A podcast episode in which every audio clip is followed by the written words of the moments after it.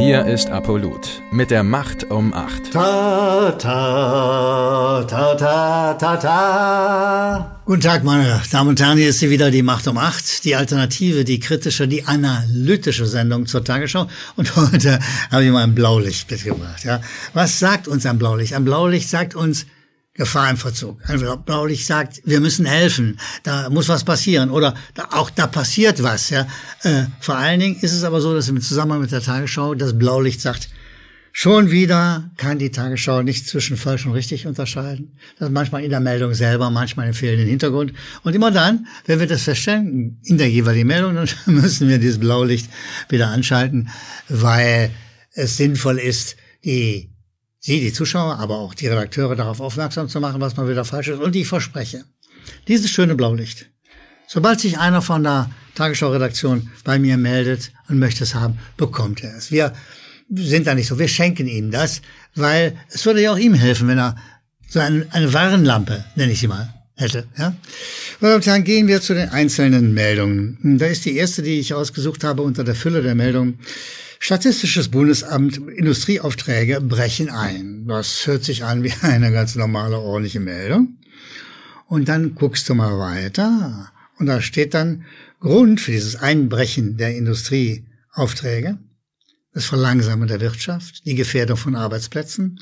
Grund sind offenbar die gestörten Lieferketten. gestörte Lieferketten, hallo. Wir müssen hier auch mal ein bisschen semantisch werden. Lieferketten machen nichts. Lieferketten sind auch nicht für irgendwas schuld. Sie sind nicht für nichts verantwortlich. Lieferketten sind Lieferketten sind Lieferketten. Aber warum sind sie gestört? Und das ist, das wissen Sie und ich, das Corona-Regime. Äh, und das verschweigt die Tagesschau natürlich. Müssen wir schnell wieder ein Blaulicht anmachen. Oh, oh, oh, oh, oh. Äh, das sind hier Störungen, die aus dem Regime kommen, dass das, das Corona als Vorwand nimmt, äh, um uns alle zu disziplinieren. Äh, auch die Tatsache, dass gestörte Lieferketten Arbeitslosigkeit herstellen, dass Existenzen kaputt gehen, dass die mittelständischen Betriebe kaputt gehen, das ist, sondern es sind gestörte Liefer, oh nein, gestörte Lieferketten. Also schnell ein Blaulicht an und sagen, ja, äh, es ist gefährlich hm, mit dem Regime das Lieferketten kaputt macht und damit Teile der Wirtschaft. Gehen wir zur nächsten Meldung. Die heißt Corona und Grippe, Spahn und Wieler werben für Doppelimpfung. Oh nee, ja? Oh nee. Da werben die Herren Spahn und Wieler, der Gesundheitsminister und der RKI-Fuzzi, Sie kennen den Mann, diesen Pferdedoktor, wir werben für Doppelimpfungen. Als ob das gesundheitlich so völlig unbedenklich wäre. Nochmal und nochmal und nochmal impfen? Soll das jetzt die Zukunft der nächsten 30, 100 Jahre sein oder was? Sollen wir alle fünfmal geimpft werden, siebenmal, zwanzigmal, dreißigmal, keine Ahnung? Das alles wird nicht erwogen in dieser Meldung. Das wird nicht nachgedacht. Ja? Und wieder der AKI-Chef sagt auch noch, die, die Bürger sollen sich besonders zahlreich impfen lassen. Was denn nun? Wie viel Mal sollen sie sich denn impfen lassen? Ist mal irgendwann im Verlaufe dieser Überlegung von Herrn Wieler und der entsprechenden Meldung in der Tagesschau über die Kontraindikationen nachgedacht worden. Ist mal darüber nachgedacht worden, dass Impfstoffe, die sogenannten Impfstoffe, ich nenne sie lieber Spritzstoffe, dass die gegeneinander arbeiten können, so wie diese Impfstoffe, die sogenannten Impfstoffe, die Spritzstoffe nicht validiert sind, so ist auch diese Überlegung erneut nicht validiert. Da ist nichts ausprobiert. Da ist nichts wissenschaftlich äh, nachgedacht. Da wird noch ein Stoff auf den, den einen und auf den anderen draufgehäuft und alle sagen, und das fehlt eben in dieser Meldung eindeutig, und sagen, ja, das muss machen. Doppelt impfen gehen führt auch zu doppelten Schutz. So ein Quatsch, so einen unwissenschaftlichen, unmedizinischen, gefährlichen Quatsch verbreitet die Tagesschau am laufenden Kilometer und wir sagen, Blaulicht einschalten, Gefahr im Verzug. Weil das muss erst untersucht werden, das muss begleitend beobachtet werden, bevor man eine solche Meldung freigibt. Gehen wir zur nächsten der exemplarischen Meldung der Tagesschau. Die heißt Scholz und die Sondierungen, kein Wort zu viel. Also Scholz macht sich dadurch wichtig, dass er eigentlich nichts sagt. Das ist eine interessante Strategie. Und die kann man, äh, ja, kann man einfach hinnehmen oder so, ja. Aber das gut zu finden, da musst du schon Tagesschau-Redakteur sein. Oder aber, in diesem Fall, hier hat die äh, Nicole Konert vom ARD Hauptstadtstudio noch einen früher linken Intellektuellen gefunden, nämlich Albrecht von Lucke, der das auch noch in höchsten Tönen preist. Also ein Staatsdiener par excellence. Kriegt er eigentlich Geld von Scholz? Mensch, Albrecht, ich glaube nicht, dass der dir was zahlt, aber gut. Albrecht von Lucke sagt hier, Olaf Scholz hat doch bisher eine ungemein clevere Strategie gefahren. Er hat sich regelrecht demütig gegeben. Er hat genau gewusst, die Selbstzerstörungsmomente werden unser aller Fokus voll auf die Union lenken. Inhaltsleer ohne Ende. Was haben die vor? Was planen die? Was gibt es für Themen? Wird die Agenda 2010 erwähnt? Also da die sozusagen ein, ein schweres, eine schwere Last auf den Schultern der Menschen, die arbeitslos sind, ist lag. So, wird darüber nachgedacht, wann der nächste Mali-Einsatz kommt und wieder beendet wird?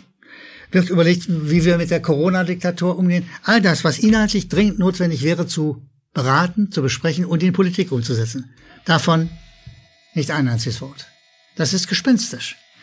Und es ist gespenstisch, wie auch die intellektuelle Qualität von jemandem wie von Albrecht von Lucke einfach verfallen ist. Ja. Das, ist eine Fäulnis, die solche Lobpreisungen des Schweigens äh, hervorrufen. Das ist schon wirklich unangenehmst bis zum geht nicht mehr.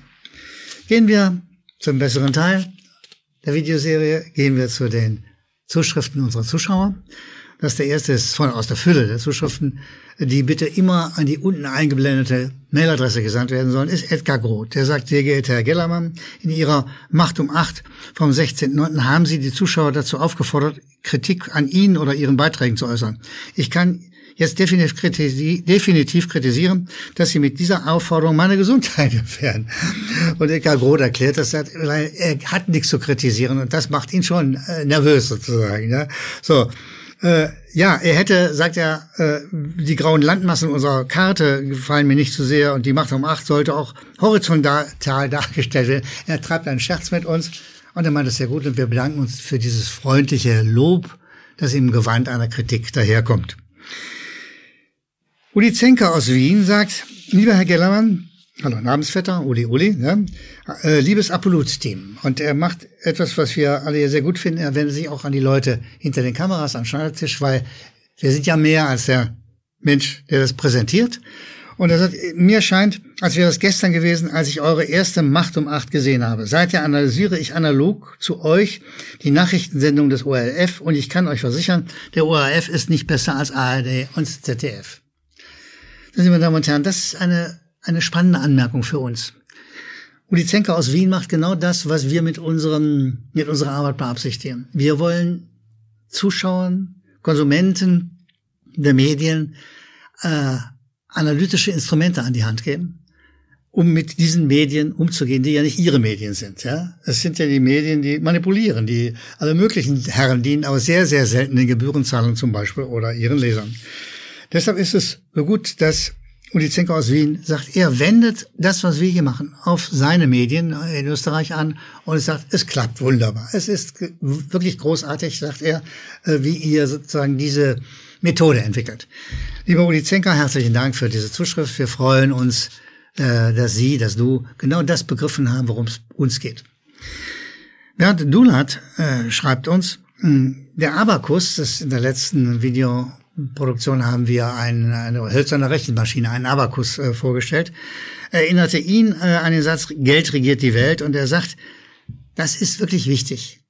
Man muss der Spur des Geldes folgen, wenn man diese Gesellschaft und die jetzige Zeit analysieren will. Man muss der Spur des Geldes folgen äh, und das findet er, dass wir das tun und wir machen das gern und wir freuen uns, dass Bernd Dulat uns dafür lobt.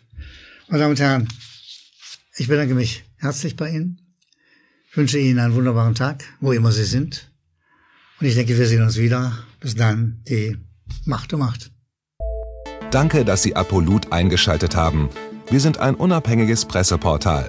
Uns geht es um Meinungsvielfalt, Toleranz und einen möglichst breiten Debattenraum, denn nur so funktioniert Demokratie. Unsere Arbeit ist technisch aufwendig und kostet Geld. Da Sie immer wieder hier sind, unterstützen Sie Apolut am effektivsten mit einem Dauerauftrag Mehr Infos auf apolut.net/unterstützen. Apolut ist keine Einbahnstraße. Lassen Sie uns in Kontakt bleiben. Abonnieren Sie den Apolut Newsletter, so verpassen Sie nichts. Registrieren Sie sich auf apolut.net/newsletter. Natürlich gibt es Apolut auch als App. Einfach auf apolut.net/app runterladen und mobil auf dem Laufenden bleiben. Apolut. Das denke ich auch.